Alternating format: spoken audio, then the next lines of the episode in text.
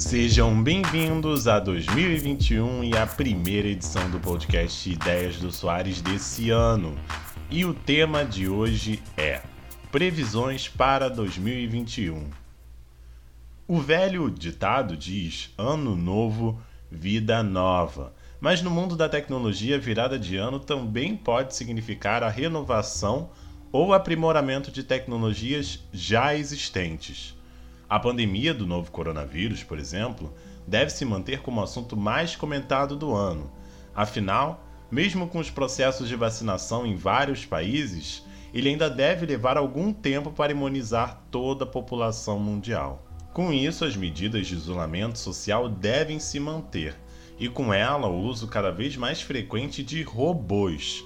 Sem contato humano, as máquinas foram essenciais em 2020 e devem continuar tendo um papel muito importante em 2021. O conhecido canal de curiosidades e ciência e tecnologia National Geographic fez uma série de considerações que levam isso em conta. Os robôs vêm tendo um papel crucial durante a pandemia, sendo essenciais no auxílio para procedimentos médicos em hospitais. Um dos exemplos é de uma rede de hospitais na Itália, que tem usado robôs para desinfectar quartos antes ocupados com pacientes de coronavírus.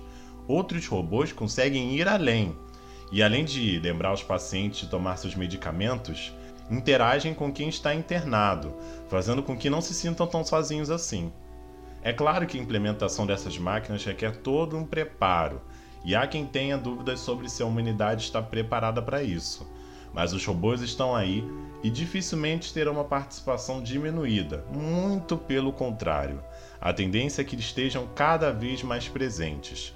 A pandemia apenas acelerou esse processo. Outro serviço que deve manter um aumento vertiginoso são os streamings.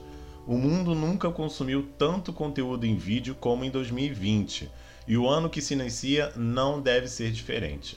Além da chegada de títulos de peso em serviços já lançados, novos produtos devem ter sua cobertura ampliada, como é o caso do aguardado e esperado, e é o serviço que muita gente está ansioso, HBO Max. Isso sem contar que a Disney ainda tem planos bem ambiciosos, tanto para o aumento no número de usuários do Disney Plus, quanto para o lançamento do Star, que deve reunir as produções da Fox e obras destinadas a um público mais adulto.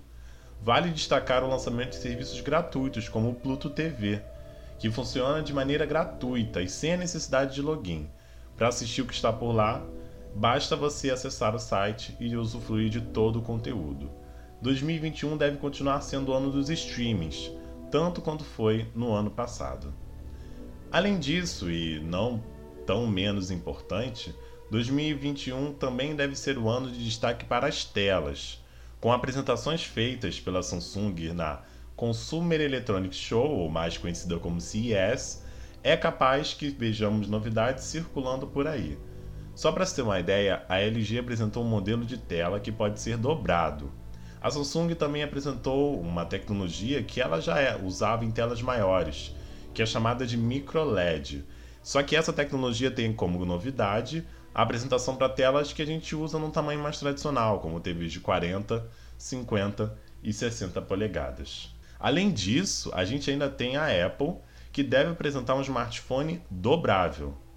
Mas assim, mesmo que a Apple não apresente um aparelho do tipo, já existem rumores suficientes de que o aparelho, se não chegar esse ano, deve desembarcar em breve.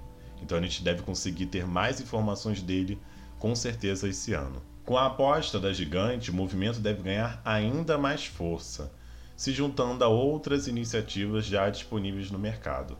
Porque, é claro, a Apple não vai ser a primeira a lançar um aparelho desse tipo, mas a gente conhece, a gente sabe a influência que a empresa tem em lançar novas tendências no mercado.